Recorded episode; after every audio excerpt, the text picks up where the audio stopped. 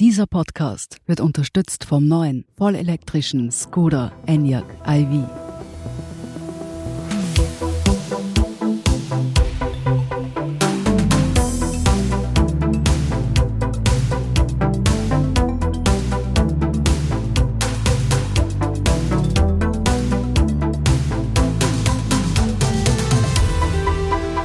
Sie hören Edition Zukunft, den Standard-Podcast über das Leben und die Welt von morgen.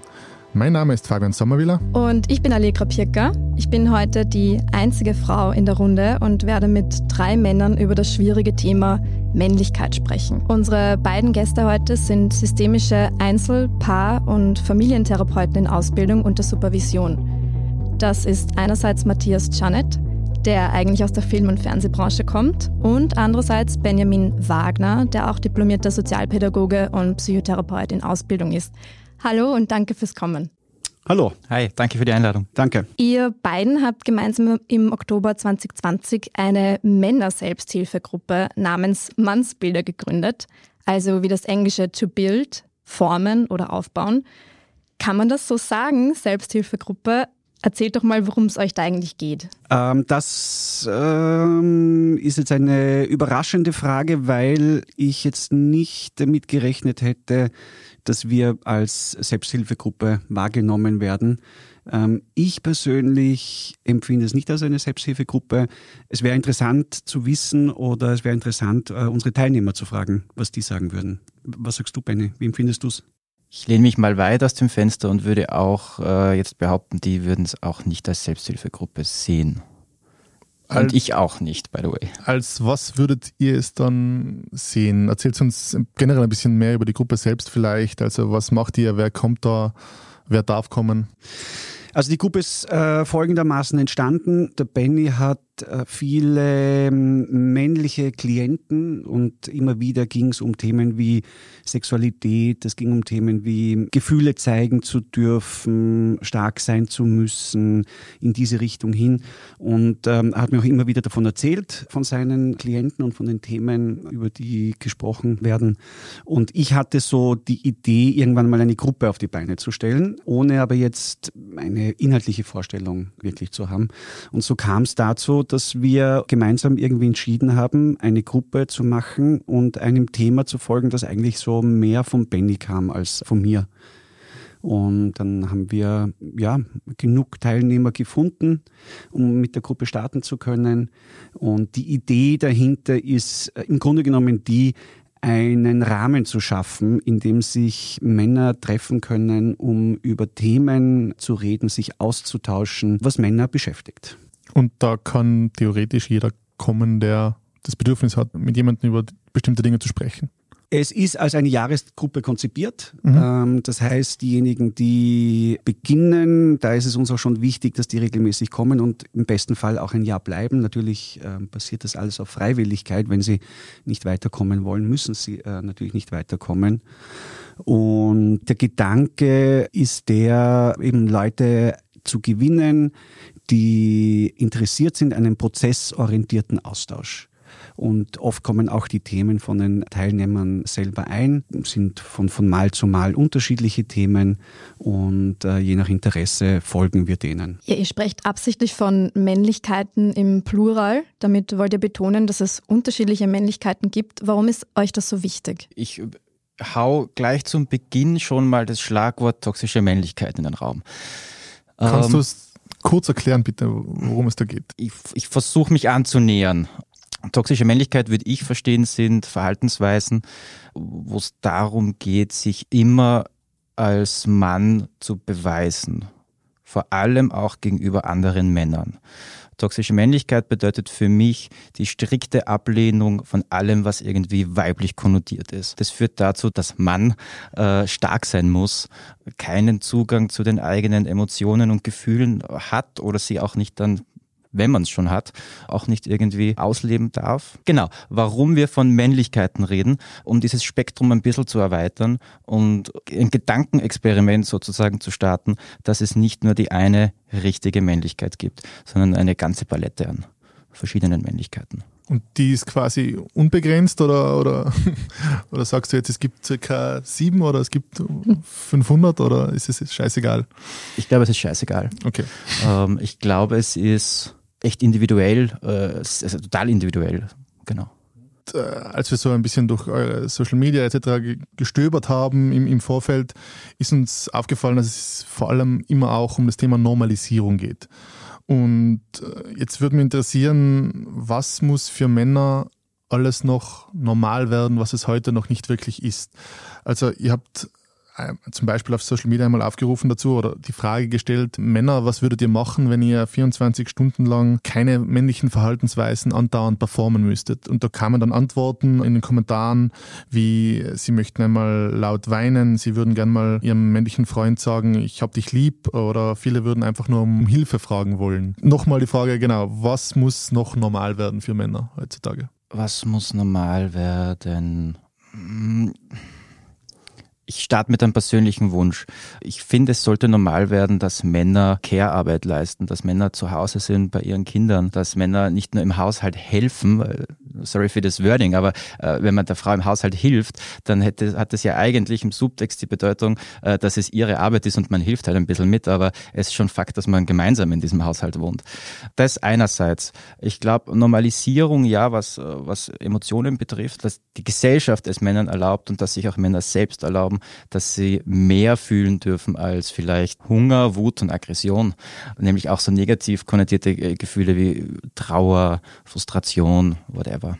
Tut sich da was allgemein, also wie, wie bewertet ihr das momentan? Also gesamtgesellschaftlich gesehen jetzt, ist da momentan ein Trend? Ist es immer noch wahnsinnig verkrustet oder bricht es schön langsam auf? Ich kann jetzt nur so ein bisschen mich beziehen auf mein eigenes Umfeld, auf die Männer, mit denen ich befreundet bin, aber auch Männer, die Familienmitglieder sind. Und da habe ich das Gefühl, dass eine Veränderung im Sinne einer Entwicklung schon stattfindet und es durchaus ein bisschen vielleicht einfacher geworden ist, offener miteinander zu reden.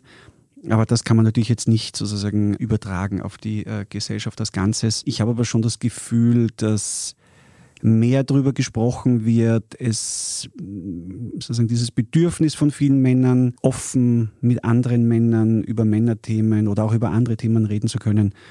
Ähm, ich glaube, dieses Bedürfnis nimmt zu.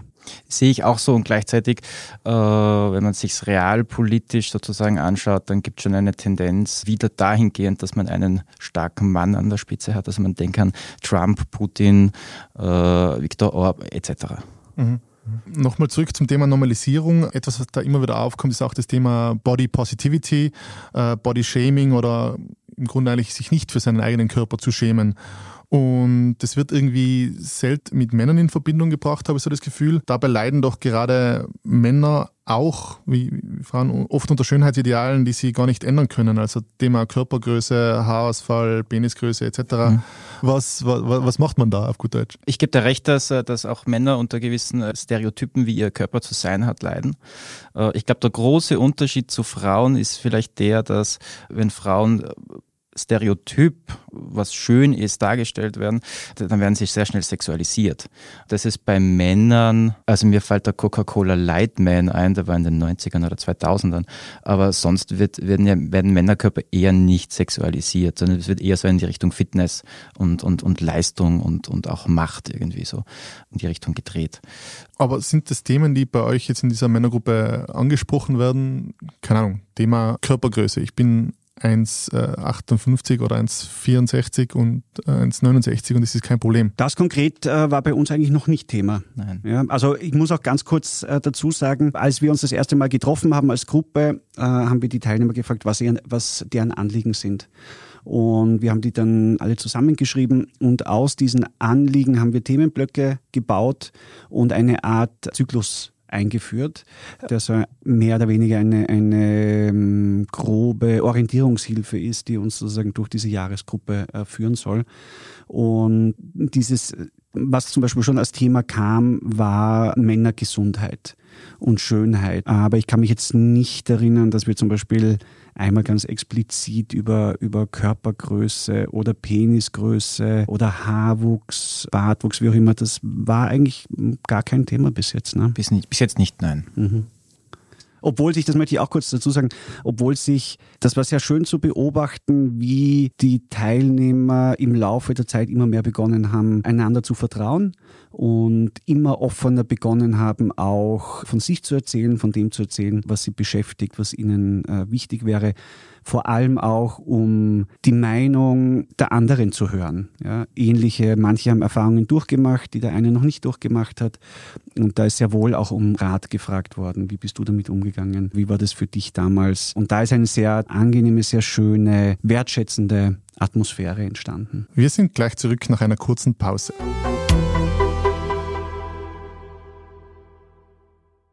Es ist schlau, an die Zukunft zu denken sie positiv und nachhaltig zu gestalten, sie mit Intelligenz, Effizienz und Freude aufzuladen. Und richtig schlau ist es, sich mit dem neuen Skoda Enyaq iV schon jetzt in die Zukunft bringen zu lassen. Ein voll elektrisches Auto, das aber immer noch eines ist, ein Auto. Das Spaß macht, schön ist und voller Innovationen. Ein Auto nicht nur für die Zukunft, sondern für jetzt und für uns. Recharge Life, der neue Enyaq iV. Skoda, simply clever. Ja, das Thema Body Positivity wird vor allem von und mit äh, Frauen verhandelt. Äh, sind Frauen da vielleicht schon ein Stück weiter, was den Kampf betrifft? bestimmte Themen, die ihnen nicht so gut tun, öffentlich anzusprechen als Männer? Ja. aus, aus dem Bauch äh, geschossen würde ich sagen ja, aber eben aus einer ganz anderen Notwendigkeit heraus, weil sie eben immer sexualisiert werden. Insofern wundert es mich auch nicht, dass diese Bewegung bei Männern noch nicht so angekommen ist was mhm. auch, auch irgendwie schade ist. Aber ich glaube, ich, ich möchte jetzt auch nicht irgendwie die Geschlechter gegeneinander ausspielen. Ich glaube, Frauen hatten da schon einen ganz anderen äh, Willen und auch Druck zur Emanzipation. Ich, ich könnte mir vorstellen, dass Frauen diesbezüglich einen auch schon längeren und durchaus sehr harten Weg hinter ja, sich klar. haben, um äh, sich dagegen zu verteidigen. Und bei Männern ist das, glaube ich, schlicht nicht so schlimm unter Anführungszeichen, äh, zumindest lange gewesen und wird eher erst jetzt so zum Thema oder immer mehr zum Thema. Wir haben ja vorhin über ein Instagram-Posting von euch gesprochen zu den typisch männlichen Verhaltensweisen, die es im Alltag zu performen gibt. Und da haben User erwähnt, dass sie gerne mal feminin konnotierte Kleidungsstücke tragen würden. Und das ist ihnen im Alltag aber einfach nicht möglich. Hat euch das überrascht? Mich hat in der ähm, in der Häufigkeit, äh, wie diese Rückmeldung kam, überrascht. Ja, es kam ja nicht nur einmal so eine Rückmeldung, sondern es war ja, es waren mehrere Männer, die sich auch untereinander nicht gekannt haben. Ähm, das hat mich, hat mich schon, schon überrascht, ja. Also da geht es um Kleider und Röcke. Genau. Nagellack. Nagellack, Make-up, genau. Auch ein bisschen sowas, was man vielleicht auch als Self-Care sehen könnte. So, ja? Also sich irgendwie mit äh, Kosmetik auseinanderzusetzen als Mann hat, hat ja auch etwas, also wenn man sich eincremt, dann, äh, dann äh, tut man sich ja auch was Gutes und ist in Kontakt mit seinem Körper. Das ist ja bei Männern eher klassischerweise nicht so der Fall, dass die jetzt ein Peeling benutzen oder so. Aber es war eines der Anliegen, das von den Teilnehmern geäußert wurde. Und zwar würden sie gerne mal einen Termin dafür nützen, um über die feminine Seite an ihnen, also darüber zu reden. Und das haben wir noch vor uns. Und äh, da bin ich auch schon sehr, freue ich mich auch schon darauf, bin ich schon sehr gespannt, was Sie jetzt sehen werden. Ja. Äh, ein schöner Satz, den wir auf eurem Instagram-Kanal gelesen haben, ist Don't protect your daughter, educate your son. Was meint ihr denn damit? Ganz platt ausgedrückt, äh, dass es scheißegal ist, was die Frau anhat und dass mir persönlich auch dann so Victim Blaming extrem am Arsch geht. So, ja, okay, die war so freizügig gekleidet oder sie war spät in der Nacht äh, unterwegs, selber schuld. So, wir, wir sollten dringend beginnen, Burschen aufzuklären, wie, wie nähert man sich anderen Personen, müssen nicht nur Frauen sein, ähm, anderen Personen gegenüber in einer wertschätzenden und gleichzeitig interessierten Art und Weise, ohne dass es übergriffig ist. Ihr sprecht ja in eurer Arbeit oft auch die Vaterrolle an und wie ausschlaggebend die eigentlich dafür ist, dass Männer schon von klein auf lernen, dass sie beispielsweise nicht zu weinen haben, dass sich das nicht für sie gehört. Wut und Aggression offen zu zeigen, ist für Männer hingegen weitgehend gesellschaftlich akzeptiert. Warum ist das so, glaubt ihr? Naja, wie du es schon gesagt hast, also so, ich glaube, vor allem Burschen wachsen so mit diesem Satz auf, Buben weinen nicht oder auch so, ein Indianer kennt keinen Schmerz. Während es bei Mädels, wenn die irgendwie weinen, dann werden die eher schneller von den Eltern besänftigt und getröstet. Was kann man denn tun, damit sich das in Zukunft ändert? Darf ich da kurz äh, einhaken? Also ich, ich weiß nicht, ob das sozusagen äh, äh, die Lösung oder ein Teil der Lösung sein äh, könnte. Tatsache ist, dass äh, worüber wir auch immer wieder mit unseren Teilnehmern äh, reden oder was auch sie immer wieder einbringen, ist das Thema Vorbild. Vorbilder, Vorbild sein, auch zum Beispiel nicht Vorbild sein zu wollen. Und das ist etwas, worüber wir sehr lange gesprochen haben, Vorbild sein. Und ich glaube, dass neue Vorbilder ein Weg in eine, ich würde jetzt sagen, gesünderes Miteinander sein könnte. Was meinst du genau mit nicht Vorbild sein wollen? Ist es eine Art Leistungsdruck, den manche verspüren und wo sie sagen, okay, damit komme ich nicht klar, will ich nicht klarkommen? In eine Rolle hineingedrängt werden, ohne das zu merken, ohne sich dafür entschieden zu haben, kann durchaus in diese Richtung gehen, wie du es gerade äh, beschrieben hast. Ja. Wenn man jetzt nochmal so ein bisschen reflektiert und wenn man zum Beispiel beim Einkaufen neuerdings kommt immer wieder so Produkte wie Männerduschgel, Männerputzutensilien, es gibt ja auch Männerdüfte, Frauendüfte. Oft sind die in dunklen Farben eher schlichter designt, haben einen ganz eigenen Stil. Wieso existiert das eigentlich und gehört es weg oder ist es gut oder wie findet ihr das jetzt auch aus persönlicher Sicht einfach? Naja, also ich sage jetzt einmal ganz flapsig, wenn es dazu führt, dass mehr Männer Geschirrspülmittel und, ähm, weiß ich nicht, ähm, Putzmittel kaufen und es auch zu Hause verwenden, dann mehr davon. Ich bin der anderer Meinung wie der Matthias. Es ist ein klassisches Gender-Marketing. Es werden damit gewisse Gender-Stereotype einfach reproduziert ja, natürlich schön, wenn mehr Männer äh, Geschirr spülen äh, zu Hause, aber dazu braucht's kein Männergeschirrspülmittel, das irgendwie in schwarz gebrandet ist und äh, der Liter 50 Cent mehr kostet dafür. Das ist im Prinzip die gleiche Sexismus-Schiene, wie es äh, sonst umgekehrt ist. Und zu den Düften, ähm, ja, ähm, also ich bin schon so sozialisiert worden, auch mit Achse und so weiter. Das ist auch, auch eine spannende Weibelinie natürlich. Also man sprüht sich ein und wird umgarnt von Frauen. Ähm, das habe ich bei der way nie so geglaubt, aber ähm, hast du es mal ausprobiert? mehrmals, glaube ich. es hat äh, Werbung war eine Lüge dahingehend. Ähm, und in den letzten Jahren, glaube ich, habe ich mich erst davon ein bisschen befreien können, dass es auch okay ist, wenn man nicht nach äh, Moschus und Sandelholz riecht irgendwie. Und das auch ganz schön ist, wenn es mal für sich Maracuja ist, sage ich.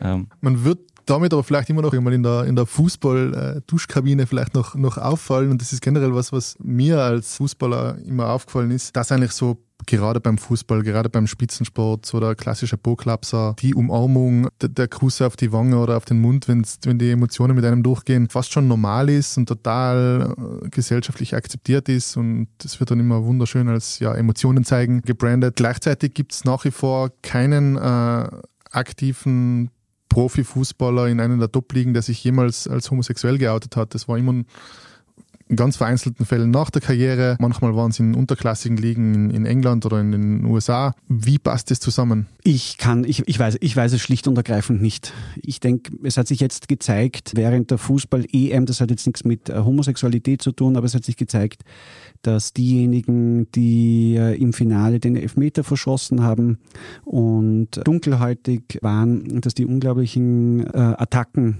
ähm, über die Online-Medien sich plötzlich ausgesetzt äh, gesehen haben. Und ich vermute, ich könnte mir vorstellen, dass das einer der wesentlichen Gründe ist, warum sich vielleicht ein Spieler nicht als homosexuell outet. Vielleicht ist der Club gar nicht das Problem. Vielleicht sind die, die, ja, sind die, die Fans, die, die, also die, die, Kultur. Die, die, die, die, Mannschaft nicht das Problem, sondern ja. es sind die es sind die Fans, ja. es ist die Fankultur, es ist das, was damit verbunden wird. Man dagegen vorgehen kann, Schritt für Schritt und konsequent. Ich sehe Fußball schon auch als Paradebeispiel eines männlich dominierten Sports, so auch in der medialen Aufarbeitung. Ja, hat äh, gibt es den Fußball und das ist mal Herrenfußball und dann gibt es irgendwie Frauenfußball. Und, und Fußball als männlicher Sport mit einer hauptsächlich männlichen Fanbase, wo auch immer wieder einfach Geschlechtsstereotype äh, ja, reproduziert werden. Homophobie und Fußball geht Hand in Hand seit Jahrzehnten eigentlich und wo es auch immer darum geht, also wenn sich ein Spieler outen würde, dann würde der von den Fans wahrscheinlich irgendwie einfach auch, ja, dann würde er so degradiert werden, so quasi als ein bisschen auch als Frau oder, oder einfach als, ja, das es ist ein massives Risiko, sich als, als Fußballer zu outen, glaube ich. Ja, ja, also ich glaube, das ist auch generell, also nach wie vor, man hört am Fußballplatz solche Sätze wie, spiel doch nicht so einen schwulen Bass oder ja. irgendwas oder, oder wenn er nicht super ankommt oder so etc. Ich glaube, das ist, ja, Gleichzeitig spricht man aber auch so von äh, hart an den Mann gehen. Nicht? Also das schwingt schon auch eine homoerotische Komponente mit. Natürlich. Ihr habt mir im Vorgespräch erzählt, dass ihr euren Teilnehmern immer wieder Experimente aufgibt. Was hat es damit auf sich? Ja, also in der, in, wir geben nicht nur in der Gruppe, sondern auch, glaube ich, der Benny äh, in, in seiner Praxis und ich auch meinen Klienten und Klientinnen, wenn es sich anbietet und wenn wir das Gefühl haben, ja, schlicht, es bringt etwas, dann, dann geben wir ihnen so Beobachtungsaufgaben mit. Und wir haben für die Gruppe oder im, im Rahmen der Entstehung der Gruppe haben wir eingeführt den Punkt der Medienbeobachtung, dass wir jedes Mal ein bisschen Zeit uns nehmen, um ähm, über Medienbeobachtungen zu sprechen, die das Thema Mannsein, Männlichkeiten im weitesten Sinne betrifft. Und da entstehen dann oft sehr, sehr spannende Gespräche daraus. Ja. Und wenn wir vorher von Fußball gesprochen haben, der Benny hat mal eine Medienbeobachtung eingebracht. Vielleicht hast du das Spiel eh auch gesehen. Das war, als äh, Southampton gegen Liverpool gespielt hat. Und der Southampton-Trainer ist ja ein, ein Österreicher. Ralf Hasenhüttel. Ralf Hasenhüttel. Und er hat, glaube ich, das erste Mal gegen Liverpool gewonnen und ist äh, nach dem Abpfiff in die Knie gegangen und in Tränen ausgebrochen. Ja, also ich, ich habe das Spiel gesehen, es war ein sehr, sehr berührender Moment. Und das ist nur ein Beispiel für äh, Medienbeobachtungen, die, die unsere Teilnehmer machen. Eine andere, die ich noch kurz erwähnen möchte, ich glaube, das hast du vorher gesagt, so, dass Männer untereinander zum Beispiel nicht sagen, ich liebe dich oder sich ihre, schon auch irgendwie so ihre tiefe Liebe nicht zeigen, nicht zeigen können. Ich habe einen Artikel gelesen, in der Huffington Post, da hat ein Mann über die Beziehung zu seinem besten Freund geschrieben und irgendwann ging er durch eine Krise und sein bester Freund stand ihm zur Seite und hat ihm geholfen und, und das war damals im Rahmen einer Trennung und sein Freund hat gesagt, du, aber ich liebe dich. Und so hat, ist es gekommen, dass sie immer, wenn sie, die telefonieren regelmäßig und die Frauen, die sind beide mittlerweile verheiratet, die, die hören dann zu, wenn sie telefonieren und am Ende des Telefonats sagen sie immer, ich liebe dich und die Frauen äh, sozusagen kichern ein bisschen im Hintergrund. Aber es ist eine schöne, eine schöne Medienbeobachtung und ähm, es darf sein, dass Männer zueinander sagen, ich liebe dich. Ich muss sagen, ich habe auch eine Träne verdrückt, als Liverpool verloren hat als Liverpool-Hasser.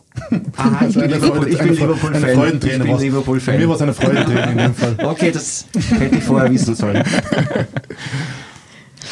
Wenn man eurer Arbeit so folgt, dann kann man zusammenfassend eigentlich den Schluss ziehen, dass sich zu wenige Männer Hilfe holen und dass sie das auch zu spät oft tun. Wo gibt es denn Hilfe für Sie und ab wann sollte man mit jemandem über seine Probleme sprechen? Ich bin verleitet zu sagen, es muss nicht gleich sofort ein Psychotherapeut oder eine Psychotherapeutin sein. Ich glaube, es würde Männern gut tun, wenn sie auch mal im äh, Freundes- und Bekanntenkreis ansprechen, wie es ihnen geht. Und da ist es auch wieder interessant, dass sich Männer gegenüber Frauen leichter öffnen können als gegenüber anderen Männern weil Frauen da vielleicht weniger wertend sind oder abwertend sind. Mm, das führt aber auch wieder dazu, dass Frauen mehr Mental Load äh, mit sich tragen und dann einfach äh, viel, viel, viel Arbeit leisten müssen an, an Männern. Also plädiert ihr dafür, das Gespräch mit dem guten Freund, mit dem alten ja. Kumpel aus der Schulzeit, ja. was auch immer zu suchen und ja. Unbedingt. Also ich spreche mich sehr stark dafür aus. Ja. Also äh, das ist auch ein Thema, das in der Männergruppe immer wieder besprochen wird, und zwar Konkurrenz, Konkurrenz unter Männern. Und das macht es natürlich auch dann oft schwierig, sich zu öffnen und vielleicht über die eine oder andere Sorge zu sprechen oder sich mitzuteilen, sich dadurch verletzbar, verletzlich zu machen und zu zeigen. Und ja, also ich denke, unsere Männergruppe ist zumindest ein Schritt dorthin, einen Rahmen zu schaffen, eine Atmosphäre zu schaffen, in der genau das aber möglich ist. Mhm. Und das ist schön, es ist schön zu beobachten. Es ist schön zu beobachten, wie sich die Beziehungen der Teilnehmer zueinander, untereinander jetzt doch über die Monate äh, verändert im Sinne von entwickelt haben und wie offen sie über gewisse Themen miteinander reden. Immer wieder auch sehr, sehr berührend. Das ist doch ein schöner Schluss. Vielen Dank jedenfalls, Benjamin Wagner und Matthias Janet, dafür, dass ihr ins Studio gekommen seid und mit uns über das schwierige Thema Männlichkeit gesprochen habt. Vielen Dank für die Einladung. Ich fand es gar nicht so schwierig. okay.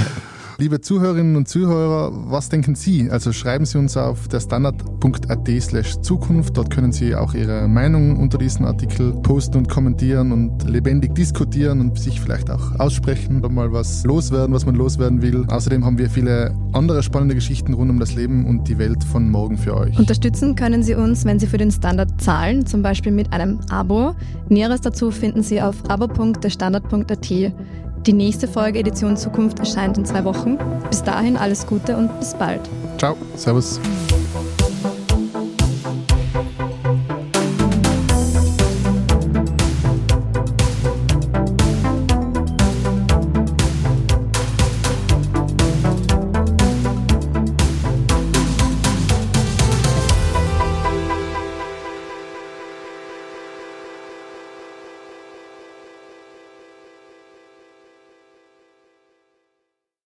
Es ist schlau, an die Zukunft zu denken, sie positiv und nachhaltig zu gestalten, sie mit Intelligenz, Effizienz und Freude aufzuladen. Und richtig schlau ist es, sich mit dem neuen Skoda Enyaq iV schon jetzt in die Zukunft bringen zu lassen. Ein voll elektrisches Auto, das aber immer noch eines ist, ein Auto.